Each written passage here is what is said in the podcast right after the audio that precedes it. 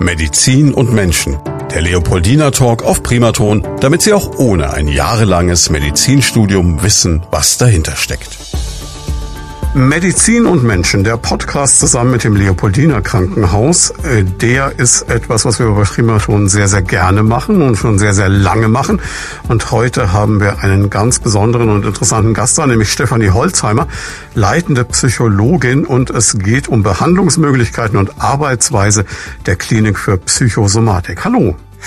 Hallo, ich freue mich, dass ich heute Abend hier sein kann. Ja, und wir freuen uns natürlich wahnsinnig, dass Sie gekommen sind. Und wir wollen zu Beginn immer unsere Gäste so ein bisschen kennenlernen. Jetzt sind Sie, glaube ich, ähm, mit die erste Psychologin, die wir hier haben. Erzählen Sie doch mal, wie wird man Psychologin? Also ich habe bei mir festgestellt, dass ich mich für diesen Fachbereich sehr interessiere. Mhm. Im, äh, ja, Im letzten Teil der Schule, des Gymnasiums, da gab es die Möglichkeit, ein Wahlpflichtfach Psychologie zu besuchen. Und da habe ich gemerkt, das interessiert mich mehr als nur so ein bisschen. Und dann habe ich mich auch weiter damit beschäftigt und habe dann das Berufsinformationszentrum äh, besucht und mich da ein bisschen näher zu informiert ähm, habe dann auch im Rückblick von meinen damaligen Schulkameraden erfahren, dass ja ich auch insgesamt so eine an, gern gesehene Anlaufstelle war, wenn es ums Reden ging. Und von daher war das wohl schon relativ schnell für andere klar, für mich aber erst dann ähm, gegen Ende der Schule erst. Das heißt, es war zu der Kollegstufenzeit, wo man dann Fächer zuwählen kann und da haben Sie gesagt, Psychologie ist mein Ding und da macht man doch in der Regel, was macht man da, Jung und Freud rauf und runter, oder? das war ein Überblick über ganz viele mhm. Themenbereiche. Das, was ich faszinierend fand, war das menschliche Verhalten zu verstehen oder da so die ersten Ansätze kennenzulernen, welche Motive, welche Faktoren, welche inneren Vorgänge da eine Rolle spielen, die menschliches Verhalten bestimmen. So ein bisschen ein Vorurteil, das man immer hat, ist ja das, Sie haben vorhin schon gesagt, Sie haben schon in der Schulzeit die Rückmeldung bekommen, dass Sie jemand sind, der sehr kommunikativ ist, zu dem man auch mal mit Sorgen kommen kann, der einem da weiterhelfen kann. Gleichzeitig hat man immer diesen Gedanken, wenn man sie jetzt auf einer Party treffen würde, so irgendwie nachts um zwölf in der Küche beim Glas Rotwein, dass sie dann gleich sagen, okay, die Person, die mir gegenübersteht, die analysiere ich so auch schon, ohne beruflich zu sein, mal so innerlich gleich ein bisschen, ist das so oder kann man das abstellen oder ist es wirklich nur ein Vorteil? Diese Frage kommt wirklich sehr, sehr häufig, wenn mich Menschen nicht kennen und mhm. neu kennenlernen. Analysierst du mich jetzt? Und das kann ich klar verneinen. Also eine Analyse, das ist ein Prozess, der dauert sehr lange Zeit und erfordert mehr als nur ein Gespräch. Aber natürlich würde ich sagen, habe ich schon äh, stärkere oder intensivere Antennen, vielleicht für bestimmte Gemütsschwankungen mhm. des Gegenübers oder ob äh, jemand jetzt gerade geknickt ist oder traurig, wie er etwas sagt. Ähm, das habe ich vielleicht ein bisschen ausgeprägter als jemand anders und habe vielleicht schon den ein oder anderen Gedanken, hm, wie mag es dem wohl gehen, was mag da jetzt vielleicht noch so mitschwingen. Aber das ähm, ist eher untergeordnet. Im Privatleben bin ich schon privat unterwegs. Okay, das heißt also eine Menschenkenntnis, eine Empathie, das gehört alles mit dazu, aber Sie trennen dann wirklich ganz klar. Auf jeden Fall. Reden wir doch mal über Psychosomatik. Das ist sowas, äh, den Begriff kennt, glaube ich, jeder irgendwie, verwendet ihn auch und sagt oft, na, vielleicht ist das ja auch nur psychosomatisch, was du hast, um es damit so quasi ein bisschen runterzubügeln. Aber es ist wie so viele Fachbegriffe, die man so im Alltag verwendet. Ich glaube, die wenigsten wissen, was genau dahinter steckt.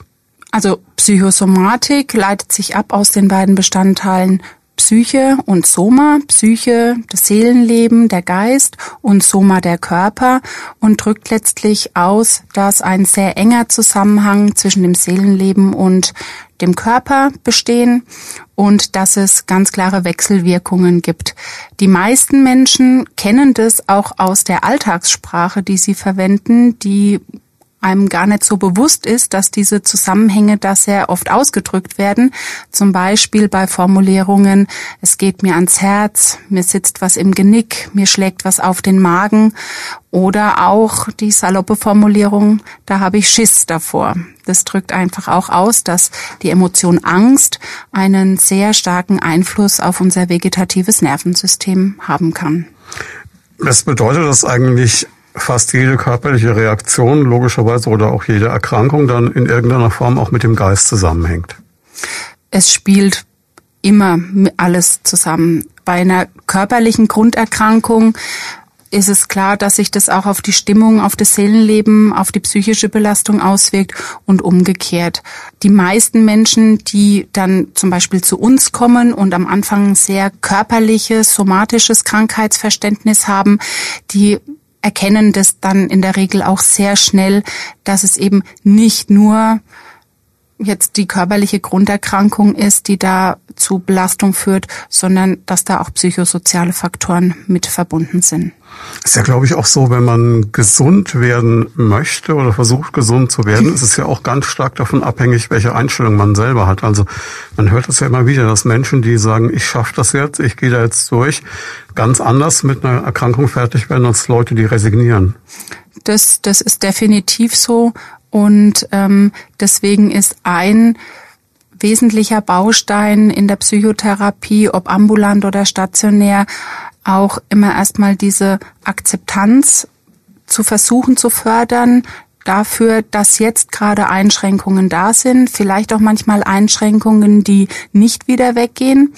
Und trotzdem zu schauen, welche Ressourcen kann ich aktivieren, welche Fähigkeiten kann ich trotzdem noch ausüben und wie kann ich meinen Alltag sinnvoll, sinnstiftend und auch doch zufrieden gestalten. Diese Möglichkeiten gibt es, aber das erfordert natürlich ja eine wirklich heftige innere Auseinandersetzung der Patienten. Jetzt kann ich mir vorstellen, dass es eine Art der Behandlung oder des Umgangs mit einem Patienten oder mit einer Patientin ist, die ein unglaubliches Vertrauensverhältnis auch erfordert. Klappt das bei Ihnen mit jedem Menschen oder gibt es auch Leute, wo Sie sagen, mit der Person kann ich jetzt einfach nicht oder die nicht mit mir und dann geht jemand anderes aus dem Team an die Sache ran? Solche Situationen gibt es auf jeden Fall.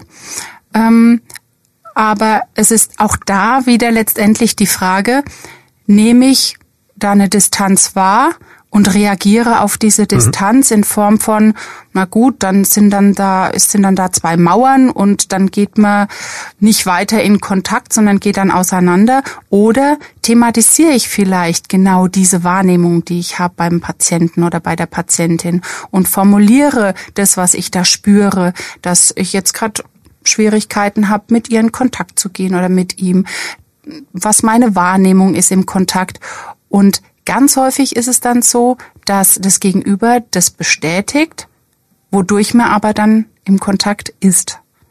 Das und wodurch sich dann manchmal dann doch eine gute Kommunikation, ein gutes Gespräch ergibt. Aber ich denke, wenn man jetzt so Alltagssituationen anschaut, ist es ja gerade so, wenn man heutzutage zum Arzt geht, bei der Menge, wir erleben es in der Region, überall fehlen die niedergelassenen Hausärzte etc. Es bleibt ja kaum noch Zeit aufgrund unserer Art, wie das Gesundheitssystem aufgebaut ist, geht man rein, wird angeguckt, kriegt ein Medikament verschrieben und ist im Idealfall, ich glaube, es sind irgendwie siebeneinhalb Minuten oder so, hat man jemand gestoppt, den durchschnittlicher Arztbesuch dauert. Dementsprechend ähm, wird man da kaum jemanden ganzheitlich betrachten können. Das stimmt. Das ist ein großes Problem. Ähm, viele Patienten berichten auch wirklich Erlebnisse, ähm, dass sie ins Sprechzimmer kommen und das heißt, kommen Sie rein, machen Sie es kurz. Mhm. Ähm, das ist ein Problem. Allerdings ist es natürlich ein strukturelles Problem und da sind die Kollegen, äh, die ärztlichen Kollegen natürlich auch nur ja, Bestandteile, die sich in diesem Struktur ähm, in diesem System, in diesem strukturellen bewegen müssen. Also von daher will ich da überhaupt gar keine Vorwürfe verteilen. Nee, es ähm, sollte jetzt auch gar keine Schelte genau, an Ihren Kollegen sein, um genau, Gottes Willen. Ich glaube, die bewegen sich, wie Sie sagen, in dem Konzept genau, und man muss aber, jedem dankbar sein, der ja. den Job noch macht in so einem Ort und sagt, ich nehme nicht nur Privatpatienten, sondern ich äh, mhm. nehme die Kassenpatienten und komme jeden Tag, habe ein knallevolles Wartezimmer und schaffe immer so an der Kante zum Burnout entlang. Ja, also das gilt glücklicherweise für mich nicht, äh, an der Kante äh, vom Burnout zu sein. Ähm, und das ist auch der Vorteil an der Psychotherapie, dass wir wirklich ein Zeitkontingent mhm. haben, dass es nicht darum geht, ähm, die Diagnose bekommt jetzt die und die Zeit, sondern jemand sucht nach Hilfe und bekommt ein Zeitkontingent zur Verfügung, wo man dann wirklich auch 50 Minuten im Gespräch sein kann. Aber woran, woran merke ich jetzt eigentlich, dass ich vielleicht an einer psychosomatischen Erkrankung leide? Kann man das sagen? Gibt es da Warnsignale? Also in den allermeisten Fällen ist es so, dass eine gewisse körperliche Leidensgeschichte und Diagnostik-Odyssee hm vorausgeht. Viele Menschen, die zu uns kommen, waren bei allen möglichen Untersuchungen von MRT über Ultraschall, über Blutabnahmen und so weiter und berichten dann, dass bei diesen Untersuchungen entweder gar kein pathologischer Befund herauskam oder ein gewisser Befund, der aber keineswegs die Symptomatik und das Leid erklären. Und ganz häufig ist es dann so, dass nach dieser Reihe an Untersuchungen dann mal irgendein Arzt sagt, Mensch, das könnte psychosomatisch sein, stellen Sie sich doch mal wo vor. Also das ist so ein ganz häufiger Weg. Mittlerweile ist es so, dass die Patienten und Patientinnen schon selber auch dieses Konzept mehr entwickeln, weil die Psychosomatik doch immer weniger stigmatisiert ist und immer mehr in die Alltagssprache auch kommt. Es ist gesellschaftsfähiger äh, geworden und von daher kommen manchmal auch Menschen ohne jetzt lange Krankheitsodyssee äh, zu uns und stellen sich vor. Wobei, wenn jemand noch nie irgendwelche medizinischen Untersuchungen hatte, ist es natürlich bei körperlichen Beschwerden dann schon wichtig, im Vorfeld Untersuchungen zu machen, um auszuschließen, dass nicht doch irgendwas ist. Jetzt haben Sie gerade gesagt, dieses Stigma ist geringer geworden. Gleichzeitig kann ich mir vorstellen, dass es äh, durchaus so ist, dass es Menschen gibt, die halt eine Hemmschwelle haben oder ähm, die das halt gleichsetzen mit ähm, in einer Schwäche, dass man jetzt sagt, oh, ich habe da irgendwas, was äh, in irgendeiner Form psychisch ausgelöst sein könnte. Dass dieses Stigma weggeht, hat das was zu tun damit äh, mit dem Alter der Leute, die zu Ihnen kommen, dass jüngere Menschen da weniger Probleme mit haben? Oder ist das äh, durch alle Bevölkerungsschichten durch, dass es einfacher geworden ist? Ich nehme es so wahr aus hm. meiner persönlichen Erfahrung, dass es ein allgemeiner Effekt ist, dass Menschen eher darüber reden, wie es ihnen geht, dass Menschen eher auch mal sich trauen zu sagen, Mensch, ich hatte schon mal eine depressive Episode in meinem Leben, ähm, dass das der Mut zur Bekenntnis dazu sozusagen größer wird und dass sich einfach mehr Menschen trauen, das anzusprechen. Sie haben Gedanken zum Thema oder persönliche Fragen? Darauf freuen wir uns. Einfach anrufen unter 09721 20 90 20 und mitreden. Wem verdanken wir das? Weil ich erlebe das auch im beruflichen Umfeld beispielsweise bei jüngeren Kollegen, aber nicht nur bei denen, dass man mehr auf die sogenannte Work-Life-Balance achtet, dass die Leute da ein bisschen selbstreflektierender werden und äh, da auch offener damit umgehen. Wie kommt dieser Trend zustande? Ist ja sehr positiv, aber wie, woher kommt's? Ich glaube, dass das dem geschuldet ist, dass die, äh, sagen wir, das Anforderungsspektrum des Alltags für jeden Einzelnen immer vielschichtiger wird. Mhm. Aus meiner persönlichen Erfahrung kann ich sagen, früher war gerade zum Beispiel das Thema Arbeit immer mal ein Belastungsthema. Wenn ich da die Anamnese mit jemandem gemacht habe, dann kam immer mal, ja, mit der Arbeit ist schwierig, äh, mit dem Chef ist schwierig oder wir haben viel äh, Druck auf der Arbeit, Zeitdruck oder ähnliches. Mittlerweile muss ich sagen, ist es fast bei jedem, mit dem ich spreche, ein Thema, weil die Anforderungen immer höher werden, die ähm, mentalen und auch die körperlichen zum Teil. Und dadurch, dass es so massiv zunimmt, glaube ich, ist es einfach ein zwangsläufiger Trend, dass Menschen dann das auch kommunizieren, dass es ihnen schlecht geht. Ja, jetzt haben Sie gesagt, es kommt jemand zu Ihnen meistens nach einer Odyssee mit ganz vielen Arztbesuchen, vielleicht auch schon mal, dass er gehört hat, ähm, vielleicht simulieren Sie nur oder sowas. Das sind so Vorurteile, die da kommen können. Was machen Sie dann mit äh, so einem Menschen, der zu Ihnen kommt, als allererstes? Also wenn er zu uns zur Behandlung schon kommt und schon, also mhm. bei uns ist ja die, der Ablauf so aufgebaut, dass jeder, der sich für unsere Station interessiert, erstmal zu einem ambulanten Vorgespräch kommt, wo wir erstmal prüfen, ob die Indikation passt. Ähm, wenn dann jemand bei uns aufgenommen wird und ähm, diese Vorgeschichte mitbringt, dann ähm, vermitteln wir demjenigen erstmal die ganz klare Botschaft, dass wir nicht glauben, dass er simuliert, sondern mhm. dass die Beschwerden, die er wahrnimmt, dass die auch also dass er die hat, dass die da sind und dass die auch irgendeinen guten Grund haben. Das ist grundsätzlich auch so die Annahme in der Psychosomatik, dass diese körperlichen Beschwerden wie so eine Art, naja, man könnte vielleicht sagen, Fremdsprache zu sehen sind, die die Seele schickt, wenn keine körperliche Erkrankung gefunden wird, wo die Person im Prinzip ausgebremst wird, aus dem mhm. Alltag gerissen wird, weil sie vielleicht Frühwarnzeichen nicht wahrgenommen hat. Und dann kommt so psychosomatische Symptome massiver Art, die dann wirklich dazu führen, dass mal ein Bruch dann drin ist, dass derjenige wirklich mal überlegt, was ist da, was mache ich vielleicht mit, mit mir und mit meinem Leben, mit meiner Gesundheit, wenn ich so weitermache. Dieses Konzept versuchen wir dann natürlich am Anfang erstmal zu vermitteln, zur Verfügung zu stellen.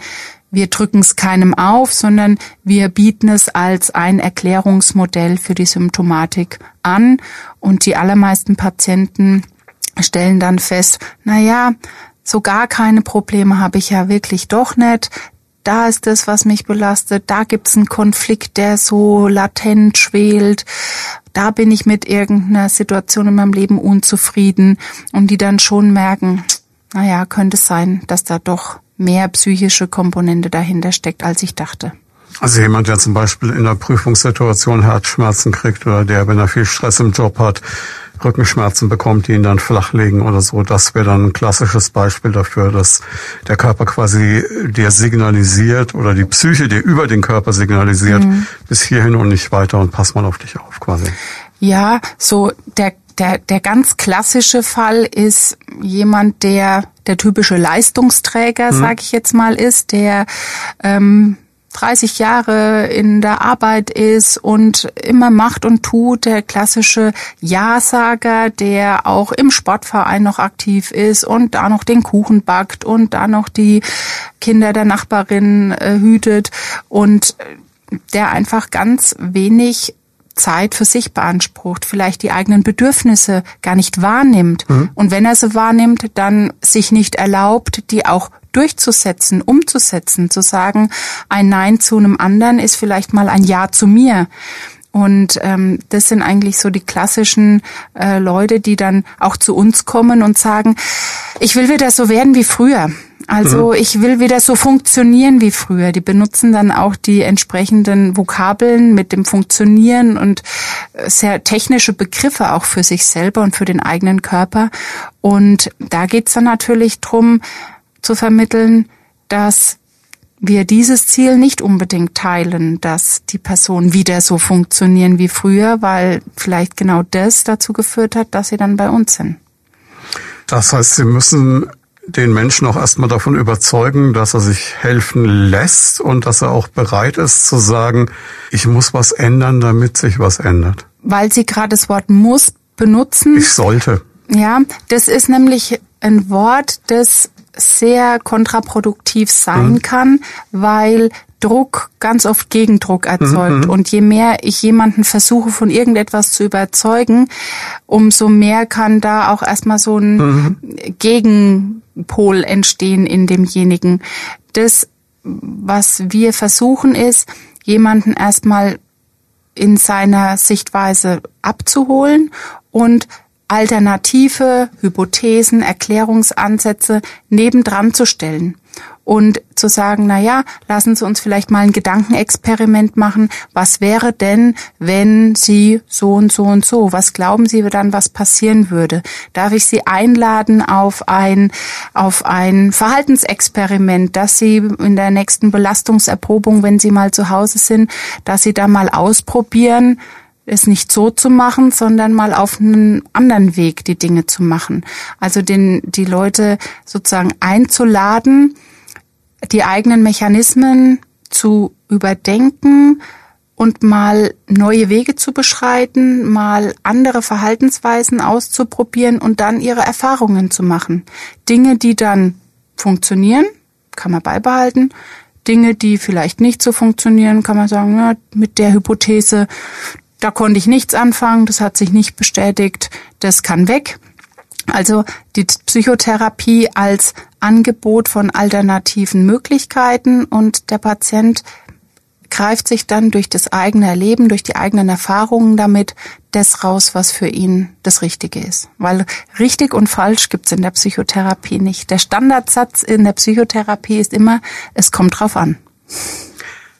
Das ist interessant. Das heißt, Sie geben so eine Art Hilfestellung. Sie machen so eine Art jetzt wäre ich wieder technisch, tut mir leid, Werkzeugkoffer auf. Ja. Und ähm, sagen, pass auf, guck dir das an. Das wäre vielleicht was, das könnte auch was sein, vielleicht ist es auch nichts. Mhm. Aber sie bauen nicht, wie das, was ich unbewusst jetzt gleich gemacht habe, irgendeinen Druck auf mhm. oder sagen, du musst dies, du solltest das oder dieser alte Satz, Ratschläge sind auch Schläge, mhm. sondern sie zeigen Optionen, genau. Alternativen. Genau. Und das heißt aber, die Arbeit in dem Sinn macht der Patient dann selber. So ist es. So das ist, ist spannend. es. Definitiv. Also die eigentliche psychotherapeutische Arbeit des Patienten ist in der Zeit zwischen den einzelnen Sitzungen oder hm. zwischen den Gruppenangeboten oder den Gruppentherapien, wo er dann selber reflektiert, Dinge Revue passieren lässt ähm, und dann auch wirklich ausprobiert, aha, wie ist es denn, wenn ich äh, mal um Hilfe bitte? Also quasi wie so ein Personal Coach oder Personal Trainer, der ja auch dann eine Stunde oder anderthalb Stunden mit jemandem was macht. Aber im Grunde genommen muss derjenige dann in der Zeit zwischen den zwei Trainingseinheiten sich richtig ernähren und sich richtig bewegen etc. Mhm. Nur dann wird er einen Erfolg haben. Also nur von, von dem Bild aus gesehen. Ja, wobei ich ganz klar vom Coaching jetzt abgrenzen möchte, weil, wie Sie sagen, beim Coaching geht es viel drum um diesen Trainingsaspekt mhm. und Übungsaspekt und in der Psychotherapie ist es immer verknüpft dann auch mit dem Reflexionsprozess, mit dem woher kommt dieser Mechanismus eigentlich in mir? Also auch mit den biografischen Prägungen, mit der Lebensgeschichte. Ähm, es geht da in der Psychotherapie nicht immer drum, vorwärtskommen, weiterkommen, Fortschritte machen, sondern man darf auch mal stehen bleiben, sich umschauen. Will ich in die Richtung weitergehen? Oder muss ich vielleicht links abbiegen, rechts abbiegen oder sogar ein Stück zurücklaufen im Zweifel? Das hört sich nicht wie etwas an, was in drei Tagen erledigt ist. Das stimmt. Sie haben Gedanken zum Thema oder persönliche Fragen? Darauf freuen wir uns. Einfach anrufen unter 09721 20 90 20 und mitreden. Sie haben netterweise gesagt, Sie haben im Vorgespräch, Sie haben ein konkretes Beispiel mitgebracht. Vielleicht spielen wir das einfach mal durch. Und das stelle ich mir nämlich sehr, sehr spannend vor, weil man dann, glaube ich, wirklich so am konkreten Beispiel erkennen kann, wie sowas ablaufen kann. Ja, also ich denke da ganz äh, speziell an einen Patienten, der mal bei uns in der Klinik für Psychosomatik war. Und ähm, das war der Herr H. Und der sagte zu Beginn der Aufnahme bei uns, im Aufnahmegespräch sagte der, ärgerlich bin ich eigentlich nie, höchstens auf mich selbst. Also das war so der zentrale Satz, mhm. mit dem er kam, der ihn ziemlich gut charakterisiert hat. Ähm, das Besondere war, es war ein Patient 59 Jahre alt mit massivsten Kopfschmerzen. Die Diagnosen, die wir vergeben haben, war eine depressive Störung und eben so eine chronische Schmerzstörung mit ähm, eben somatischen Faktoren, mhm. aber auch psychischen Faktoren. Und vielleicht zur Lebensgeschichte ist wichtig zu sagen, dass ähm, diese massiven Kopfschmerzen seit vier Jahren bestanden. Er hat alle möglichen Untersuchungen durchführen lassen, die waren immer ohne Befund. Und ähm, er hat dann berichtet von bestimmten Faktoren in seinem Leben, die ihn aber nicht großartig belasten. So sagte er damals. Ähm, die Arbeit zwar schon, weil da, weil da gab es viel Leistungsdruck und Umsatzdruck. Er war auch belastet durch eine Schwerhörigkeit, die er seit Kindesalter hatte, wegen einer übergangenen Mittelohrentzündung, die damals nicht äh, behandelt wurde. Seine Mutter war ein Jahr zuvor gestorben und hat von seiner jetzigen Familie mit Frau und seinen Kindern immer gesagt, in meiner Familie ist alles bestens. Das hat er so mantramäßig mhm. ähm, immer wieder wiederholt. Ähm, es war ein Patient mit einer extremen Leistungsorientierung, der sich extrem unter Druck gesetzt hat, was man biografisch auch nachvollziehen konnte, weil er eine Tätigkeit hatte, die er wenn er da jetzt erst reingekommen wäre, wo er eigentlich ein Studium dafür gebraucht hätte. Aber er hatte einen Hauptschulabschluss und hat sich dann in dieser Firma so hochgearbeitet, dass er in dieser Tätigkeit war, für die er eigentlich, wie gesagt, heutzutage ein Studium brauchen würde und war da natürlich sehr stolz drauf, nachvollziehbarerweise. Er war sehr gepflegt, hat sich sehr gewählt ausgedrückt, hat immer gewartet, bis ich ihm den Platz anbiete, wenn ich ihn zum Gespräch äh, reingebeten habe. Und dann gab es eine Schlüsselsituation. Ähm, es gab ein Missverständnis wegen der Zeit der Einzelsitzung und ich habe ihn eine halbe Stunde vor meinem Zimmer warten lassen. Unabsichtlich, mhm. aber er stand da eine halbe Stunde. Und dann habe ich ihn reingebeten. Er war sehr freundlich und ich, er ist doch nicht böse und nein, auf gar keinen Fall. Und dann bin ich da so dran geblieben und habe gesagt, na ja, wirklich nicht. Also ich an ihrer Stelle wäre wär jetzt, glaube ich, schon ziemlich genervt und schon auch sauer. Hat er sehr stark verneint, bis er irgendwann dann gesagt hat, na ja, also gut, vielleicht ein ganz kleines bisschen. Und das war ein wichtiger Schlüsselmoment, weil er gemerkt hat, die reagiert jetzt nicht ablehnend, wie der Vater früher. Mhm. Da waren nämlich Gefühle ein absolutes Tabu. Die Kinder sollten funktionieren und mehr auch nicht. Das war schon ein Schlüsselmoment, wo er gemerkt hat, die reagiert da jetzt nicht böse, die wertet mich nicht ab, die ähm, bleibt mit mir im Kontakt, dass das wirklich nachhaltigen Effekt hatte und wir dann an dem Thema dranbleiben konnten und diese Emotion Ärger miteinander erforschen konnten was ist Ärger? Wofür ist der gut? Warum brauchen wir den, auch wenn er manchmal unangenehm ist?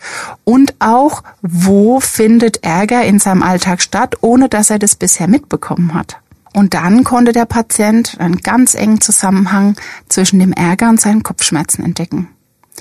Also immer dann, wenn er Kopfschmerzen hatte, haben wir eine gemeinsame Analyse der letzten Stunden mhm. gemacht und er hat gesagt, stimmt, da war was, da hat der Mitpatient das und das zu mir gesagt und das hat mich, ja stimmt, dann ging's los mit den Kopfschmerzen.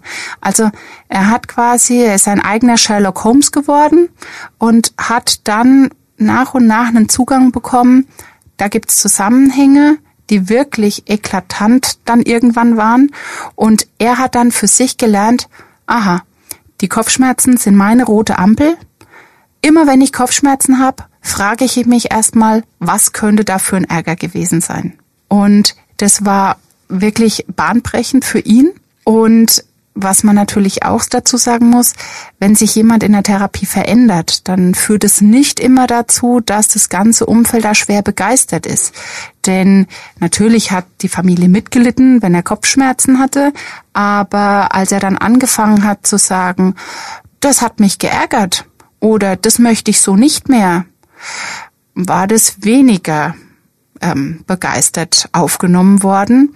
Und er kam einmal zu mir ins Gespräch und hat gesagt, also, Frau Holzheimer, ich glaube, Sie sagen jetzt zu mir, dass ich den besten Satz von meiner Familie gehört habe, den es gibt. Und dann habe ich gesagt, was haben Sie denn gesagt? Die haben zu mir gesagt, es ist ja schön, dass es dir besser geht, aber so haben wir dich nicht gewollt was ausdrückt. Das ist eine heftige Aussage, ja. Ist eine heftige Aussage, was aber ausdrückt, ähm, wenn man mehr auf sich hört, auf eigene Bedürfnisse, auf eigene Gefühle, dann macht es natürlich vielleicht auch mal was mit dem äh, sozialen Umfeld. Dann ist es nicht immer nur begeistert, wird es aufgenommen, sondern dann müssen die vielleicht bestimmte Dinge in Zukunft machen, was vorher der andere gemacht hat. Und die gute Nachricht dabei ist, jedes Umfeld stellt sich in der Regel auch um mit der Zeit. Und auch dieses Umfeld des Patienten hat sich umgestellt und ähm, es hat es gut verarbeitet. Schwierig stelle ich mir halt auch vor, dass zum einen sich ihr Gegenüber so öffnen muss, dazu auch bereit sein muss und dass es vielleicht auch viele Dinge gibt, die demjenigen gar nicht klar sind.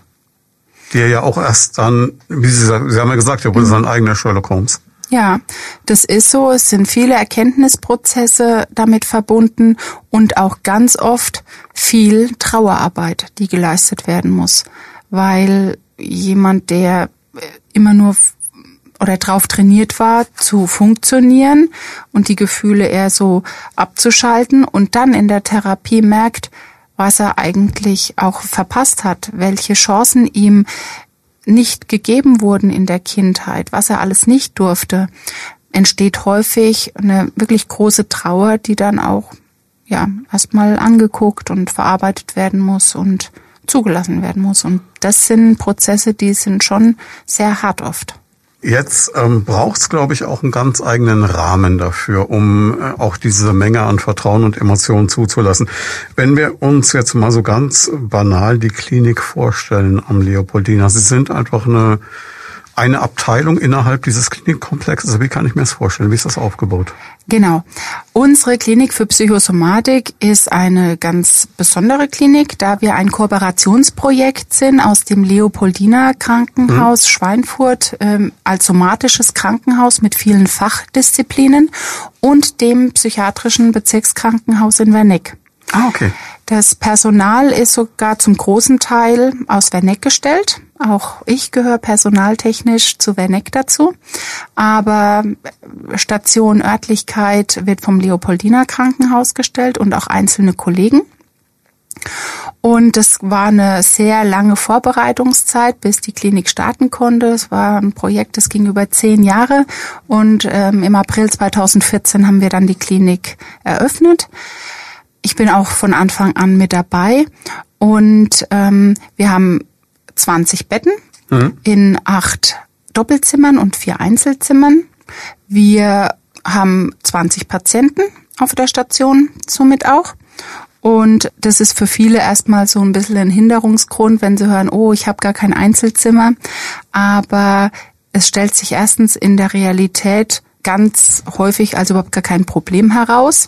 Und äh, zweitens ist es schon auch therapeutisch von uns so gewollt, weil viele Themen, die im Alltag schwierig sind, sich dann eben auch in dieser Zimmersituation manchmal zeigen können. Mhm. Und da geht es eben auch drum, bestimmte soziale Kompetenzen immer wieder auch zu trainieren in dieser Situation, wenn man mit jemandem im Zimmer ist. Von daher ist das schon auch ein gewollter Effekt, dass wir das so handhaben. Mit wie vielen Leuten kümmern Sie sich um diese 20 Patienten? Wir sind ähm, eine Doppelspitze in der Leitung. Das ist der Oberarzt, der Dr. Roman Kuli. Und ich als psychologische ähm, Leitung kümmere mich hauptsächlich um so den organisatorischen Aspekt. Dann haben wir drei Stationsärzte und zwei Stationspsychologen, eine Gestaltungstherapeutin, eine Physiotherapeutin, Sozialpädagogin ähm, Musiktherapeutin, Pflegekräfte natürlich. Das heißt, wir haben eine ganze Menge Leute, die sich eigentlich um relativ wenige Patienten dann kümmern. Wenn ich das so mit einem, mit einer normalen, in Anführungszeichen normal ist ein blödes Wort dafür, aber mit einer anderen Klinikstation vergleiche. Das scheint so. Jetzt muss man dazu sagen, dass natürlich nicht alle Personen, die ich jetzt aufgezählt habe, eine volle Stelle haben, mhm. sondern dass da zum Teil nur Stellenanteile dabei sind. Und was man auch dazu sagen muss, dass für eine Einzelstation natürlich im Verhältnis relativ gesehen immer mehr Personal vorgehalten werden muss, als das jetzt in einem Komplex wo es mehrere solche psychosomatische Stationen gibt, weil natürlich dann auch Synergieeffekte ja, entstehen. Logisch, ja. ne? Und von daher hört sich das erstmal viel an, aber der Bedarf ist auf jeden Fall da. Sie haben Gedanken zum Thema oder persönliche Fragen? Darauf freuen wir uns. Einfach anrufen unter 09721 20 90 20 und mitreden. Thema Bedarf. Wenn Sie jetzt gerade sagen, Sie haben 20 Plätze in einer Region wie unserer, dann kann ich mir vorstellen, dass äh, Sie selten erleben werden, dass die nicht ausgebucht sind. Und ähm, was für Bedingungen muss man erfüllen, um da einen Platz zu bekommen? Unser Behandlungsangebot richtet sich an schon eine bestimmte Zielgruppe. Hm. Also natürlich ganz vorneweg an Personen, die jetzt körperliche Symptome haben, für die keine hinreichende oder gar keine organische Erklärung gefunden wird. Wir nehmen chronische Schmerzpatienten auf, die durch die Schmerzen haben, die durch Medikamente zum Beispiel nicht gelindert werden können. Mhm. Wir nehmen, nehmen Menschen auf mit Burnout oder depressiven Erkrankungen, Überforderungssituationen, auch ähm, wenn Menschen psychisch extrem belastet sind, wenn sie zum Beispiel eine körperliche, schwere, chronische Erkrankung haben. Also zum Beispiel jemand, der eine sehr, sehr heftige Krebserkrankung genau, hat. Genau, genau. Mhm. Ne? Also natürlich nicht in der akuten Behandlungsphase, wenn gerade eine Chemotherapie oder sowas läuft, aber dann in der Nachsorge zum Beispiel. Mhm, mhm. genau. Ähm, das sind so die, die Hauptpatientengruppen, die wir behandeln können. Ähm, Leute, die jetzt ähm, unter selbstverletzenden Verhaltensweisen zum Beispiel leiden oder die durchaus führen oder Menschen mit Psychosen oder auch akuter Suizidalität, die können wir nicht versorgen. Da wäre Werneck wieder genau, die Adresse dafür. Genau. Da, ist dann da gibt's ja dann zum einen natürlich die in Anführungszeichen Normalstationen in Werneck und dann gibt's ja auch noch die Forensik. Das ist nochmal ein ganz eigener Bereich, mit dem Sie wahrscheinlich dann gar nichts zu tun haben. Nee, das nicht. Und ähm, man muss auch nochmal unterscheiden zwischen einer Akutstation in Werneck, die offen geführt ist, und der Akutstation, die, die geschlossen, geschlossen ist, geführt ist. Ne? Und ähm, die allermeisten Patienten, auch wenn sie akut in Werneck aufgenommen werden, können in der Regel äh, offen geführt werden, wenn eben keine Selbst- oder Fremdgefährdung vorliegt. Ähm, Bedeutet aber auch immer, eine geschlossene Station ist eigentlich immer auch ein Schutz für den Patienten. Richtig. Deswegen verwenden wir auch, da wollte ich jetzt auch gerade drauf hinaus, auch mittlerweile eher seltener den, den Begriff geschlossen, sondern eher den Begriff beschützt geführte Station. Hm, das klingt gleich ganz anders und wird genau. der ganzen Sache auch deutlich gerechter, glaube ich. Genau. Ja. Und bei uns ähm, in der Klinik für Psychosomatik ist es eben so, dass bevor jemand zu uns kommen kann, immer ein gewisses Prozedere ähm, mhm. erfolgen muss. Also das heißt, jemand kommt zum Vorgespräch. Die Vorgespräche, die führe aktuell ich in der Regel mhm. durch. Das heißt, es wird dann telefonisch ein Termin vereinbart. Jemand kommt mit einer Einweisung vom Hausarzt oder vom Facharzt dann zu uns und ähm, das Gespräch dient dann dazu zu prüfen, welche Symptomatik bringt derjenige mit, welche Begleitumstände sind da relevant und können wir ein Behandlungsangebot für denjenigen machen. Und wenn das der Fall ist und derjenige dann auch wirklich kommen möchte, dann kommt er bei uns auf die Warteliste und wird dann, wenn er an der, an der Reihe ist, dann angerufen, dass er dann kommen kann, in der Regel eine Woche vor dem Aufnahmetermin. Und das Gute ist, dass unsere Warteliste ähm, nicht sehr lang ist, weil ähm, es uns einfach immer wieder gut gelingt, da auch ähm, Patienten dann zu entlassen, den Aufenthalt nicht zu lange auch zu machen und dann auch Behandlungsangebote zu ermöglichen. Bedeutet also, wenn ich als Patient oder als Betroffener das Gefühl habe, Mensch, ähm, ich habe eben diese Kopfschmerzen oder ich habe Rückenschmerzen oder ich krieg immer Herzschmerzen, wenn ich auf die Autobahn soll mit dem Auto oder whatever. Mhm. Und ich merke, da ist ein Problem. Da wäre mein erster Gang, wenn ich die körperlichen Sachen quasi mehr oder weniger durch habe, da nichts gefunden habe, zu meinem Hausarzt zu sagen, Mensch, kannst du mir nicht mal eine Überweisung schreiben oder wäre das eine Option für die Psychosomatik und dann mache ich einen Termin oder macht er gibt mir die Überweisung, ich rufe sie an, wir machen einen Termin miteinander aus und nach einer nicht allzu langen Wartezeit komme ich vorbei und habe dann eine Stunde oder so Zeit und sie schauen dann, können wir was machen. Genau. Was auch wichtig ist, selbst wenn die Thematik für unsere Station passen äh, passt, ist es trotzdem immer noch mal wichtig zu gucken, ist wirklich eine stationäre Behandlungsbedürftigkeit gegeben, weil es natürlich auch noch den ambulanten Bereich gibt und wir können natürlich jemanden nur dann aufnehmen, wenn auch wirklich eine stationäre ähm, Behandlungsbedürftigkeit gegeben ist. Das hängt dann von der Schwere der Symptomatik ab. Eben dafür ist dann dieses Vorgespräch auch gedacht und äh, ganz wichtig ist, da stolpern auch manche manche drüber, es ist immer eine Einweisung erforderlich. Man kennt ja normalerweise mhm. die Überweisung, aber bei uns, dadurch, dass es ein Angebot im Krankenhaus ist, ist es wirklich erforderlich, eine Einweisung mitzubringen. Und ähm, das Vorgespräch hat auch den Vorteil, ähm, es verpflichtet dann zu nichts. Also selbst wenn ich total unsicher bin und gar nicht weiß, oh je, will ich das überhaupt und kann ich mir das überhaupt vorstellen, man kann kommen, man kann äh, das Gespräch führen und selbst wenn es passen sollte, kann jeder natürlich frei entscheiden, ob er es in Anspruch nehmen möchte oder nicht. Wir haben auch zu dem Zweck, da möchte ich jetzt an der Stelle gern die Hürde ganz arg senken, eine Inforunde, die wir anbieten. Immer donnerstags ist die um 14 Uhr. Aktuell ist ein negativer Corona-Test erforderlich, der aber auch im Haupthaus gemacht mhm. werden kann. Ähm, und ähm, da möchte ich wirklich ermuntern, alle, die sich entweder für sich selber interessieren oder auch für Angehörige, Bekannte, Freunde, die können gern kommen, absolut unverbindlich, können sich diese Inforunde anhören, sich die Station anschauen, Fragen stellen. Wir unterstützen da gerne und beraten gerne. Und um das nochmal ganz klar festzuhalten, weil ich glaube, das ist ein sehr wichtiger Punkt, auch es geschieht nichts gegen den Willen des Patienten. Sie haben gerade schon gesagt, wenn jemand bei Ihnen dieses Vorgespräch hat, muss er keine Sorge haben, dass ihm gegen Ende mal jemand auf die Schulter tippt und sagt, Sie bleiben jetzt mal besser da.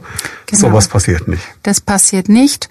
Ähm, das natürlich kann dann jeder ganz frei äh, entscheiden, ob er kommen möchte oder nicht. Genau, vielleicht noch ein paar Informationen so zum, zu, zum Behandlungsablauf. Ähm, die durchschnittliche Aufenthaltsdauer bei uns sind sechs bis sieben Wochen. Mhm. Manche erschrecken da, weil sie so die Idee haben, na ja, in zwei Wochen, da würde ich dann gern das Abhaken, das ist so ein Wort, das häufig fällt, oder äh, die Akte schließen, das fällt auch ganz häufig die Formulierung. Aber natürlich braucht es für einen psychotherapeutischen Prozess erstmal, dass wir denjenigen kennenlernen, eine, ein Konzept entwickeln, warum es zur Symptomatik gekommen ist und dann auch denjenigen gut begleiten können. Also sechs bis sieben Wochen ähm, der Patient ist auf der Station völlig frei. Also es ist keine geschlossen oder beschützt geführte Station. Man kann nach draußen gehen, man kann in die Stadt gehen, man kann spazieren gehen, man kann sich völlig frei bewegen und ähm, Beurlaubungen sind auch möglich ab dem vierten Wochenende. Ähm, kann man mal über Nacht nach Hause gehen von Samstag auf Sonntag. Wir nennen das Belastungserprobungen, mhm. weil es dann meistens darum geht, Dinge, die man besprochen hat im Einzel oder in der Gruppe, äh, dann zu Hause mal umzusetzen, auszuprobieren und Erfahrungswerte zu sammeln, wie es einem damit geht. Was man natürlich wahrscheinlich nicht machen kann in diesen sieben Wochen, weil das wäre jetzt die klassische Managerfrage, wäre nebenbei noch ein bisschen arbeiten halbtags. Eher nicht, nein. Also nein. Das war irgendwie klar. Gut, sieben Wochen ist, glaube ich, für jemanden, der so wie Sie Herrn H. geschildert haben, natürlich schon auch eine Hürde anfangs eine riesengroße Hürde. Erstmal, ich gehe ins Krankenhaus wegen mhm. meiner Psyche.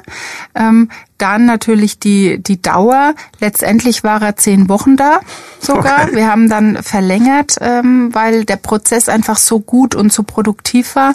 Und er hat gesagt zum Schluss, zehn Wochen sollen das gewesen sein, nie im Leben. Also die Zeit rast in der Regel dahin. In dieser rasenden Zeit, was passiert da alles? Also die Patienten haben bei uns erstmal einen festen Therapieplan. Mhm. Die 20 Patienten sind aufgeteilt in zwei Gruppen, a 10 Patienten. Und diese Gruppen, die blaue und die grüne Gruppe, die bleiben auch über die gesamte Dauer stabil. Außer wenn jemand entlassen wird, mhm. dann kommt natürlich eine neue Aufnahme dann in die Gruppe dazu. Aber untereinander findet keine Durchmischung statt in den Therapien. Natürlich beim Essen oder in der Freizeit durchaus. Aber bei den Therapien bleiben die ähm, untereinander in einer Gruppe. Neben dann an dem Therapieplan teil. Der Therapieplan besteht aus ähm, Psychotherapiegruppen aus einem Einzelgespräch in der Woche, aus einer ärztlichen, oberärztlichen Visite und aus sehr vielen verschiedenen komplementärtherapeutischen Angeboten. Also besonders ähm, gut angenommen wird das therapeutische Klettern, das wir seit einiger Zeit anbieten. Das macht ein ähm, psychologischer Kollege von mir zusammen mit der Physiotherapeutin, fahren hier in Schweinfurt in die Kletterhalle und ähm, gehen dann mit einer Gruppe von sechs Patienten, die werden immer individuell mhm. ausgewählt, mhm. äh, in die Kletterhalle. Ziel dabei ist, wieder so ein bisschen Selbstvertrauen zu vermitteln. Sowohl Selbstvertrauen als auch Vertrauen in andere. Werde ich gesichert? Kann ich dem Therapeuten vertrauen, dass der mich hält? Ähm, kann ich vielleicht innere Grenzen überwinden, von denen ich vorher gesagt hätte, das ist nie im Leben möglich. Also wir haben ganz oft Leute, die dann sagen, nie im Leben, ich, ich schaffe doch keine drei Meter. Und die schaffen dann das Höchste, die 14 Meter nach oben. Dann gibt's ein Vorher-Nachher-Bild. Die müsst man ausstellen, die Bilder. Die sind ähm, grandios zu sehen, was da der Unterschied ist. Also das ist ein erlebnisorientiertes Element des unheimlichen Effekt hat für die Menschen. Auch in der Musiktherapie oder auch in der Kunsttherapie, das sind auch Elemente, wo es darum geht, nicht nur über das kognitiv gesteuerte wie beim Reden, sondern mal über was erlebnisorientiertes Zugang zu sich selber zu bekommen, innere Prozesse sichtbar zu machen. Ähm, vielleicht auch unbewusste Prozesse sichtbar zu machen. Es ist faszinierend, wenn die Musiktherapeutin erzählt, dass jemand, der total selbstunsicher ist und sich überhaupt nichts zutraut, dann an die große, an den großen Gong gestellt wird und dann die Aufgabe bekommt, funk mal dazwischen, wenn die ja. anderen spielen. Ja, das ist oft mit viel erstmal Angst und dem Gefühl verbunden, das, das kann ich nicht. Ich kann doch jetzt nicht dazwischen funken und stören. Ja, aber ist die Aufgabe von der Musiktherapeutin. Also gut, dann mache ich's und ja, ist auch mal ganz gut. So. Also das ist wirklich klingt, faszinierend, ich wie Menschen. Sagen, klingt faszinierend. Ja, ja, ist es auch. Es ist toll, Entwicklungen da so mitzukriegen, mitkriegen zu dürfen. Eine Abschluss. Wir sind mit der Zeit leider schon durch, wobei ich könnte noch stundenlang weiterreden. Ich finde das Thema total faszinierend. Sie müssen unbedingt nochmal wiederkommen. Gerne. Das schon mal vorweg. Aber als aller, eine Frage hätte ich noch. Kann man sowas sagen wie, wie groß sind die Chancen auf, gut, Heilung ist immer ein großes Wort, aber dass es einfach besser wird danach? Dass es besser wird, sehr große. Hm. Das kann ich ganz klar sagen für die Behandlung ähm, auf unserer Station. Ähm, aber ich sage immer so ein bisschen salopp, wenn man in der Psychotherapie war, dann hat man danach lebenslänglich. Heißt nicht, dass man lebenslänglich in Psychotherapie sein muss aber man bekommt lebenslänglich zu dem Thema Selbstfürsorge, weil letztlich ist aus meiner Sicht Psychotherapie eine Anleitung für einen selbstfürsorglichen Umgang mit sich. Wie kann ich gut auf meine Grenzen achten, auf meine Bedürfnisse, auf meinen Energiehaushalt? Ähm, ich habe eine Patientin, die hat ganz schlecht untertags für sich gesorgt, hat erst am Abend mal was getrunken, mal was gegessen. Ähm, und die hat dann wirklich die Strategie entwickelt, sich den Wecker zu stellen, mittags um zwölf, ähm, und so eine Reflexion zu machen. Habe ich heute schon was gegessen? Habe ich schon was getrunken? Habe ich mich heute schon mal geärgert? Habe ich heute schon mal durchgeschnauft? Und wenn eine dieser Fragen irgendwie mit Nein beantwortet wurde, dann okay, dann aber jetzt. So, also man bekommt lebenslänglich gut mit sich umzugehen und auf Frühwarnzeichen und Ampeln innere Ampeln zu achten. Und das ist ehrlich gesagt der Punkt, den glaube ich, der glaube ich vielen am Anfang nicht so klar ist. Viele haben schon das Konzept, jetzt mache ich die Behandlung und dann ist gut. Mhm, mh. Oder dann kann ich im besten Falle so weitermachen wie vorher. Und diesen Erkenntnisprozess festzustellen, oh, das ist wohl eine grundlegende Nummer hier und äh, da muss ich viele Dinge dauerhaft wohl anders machen das ist schon nochmal eine ganz schöne Kröte, die viele da schlucken müssen. Also um mit den technischen Bildern zu bleiben, man hat so den Eindruck, man geht quasi in die Werkstatt, es wird repariert und dann ist alles wieder gut. Dieses so Bild nicht. kommt ganz häufig und das ist es nicht. Aber man kann sagen, Sie machen zusammen mit demjenigen, dem Sie helfen, so eine Art Reset.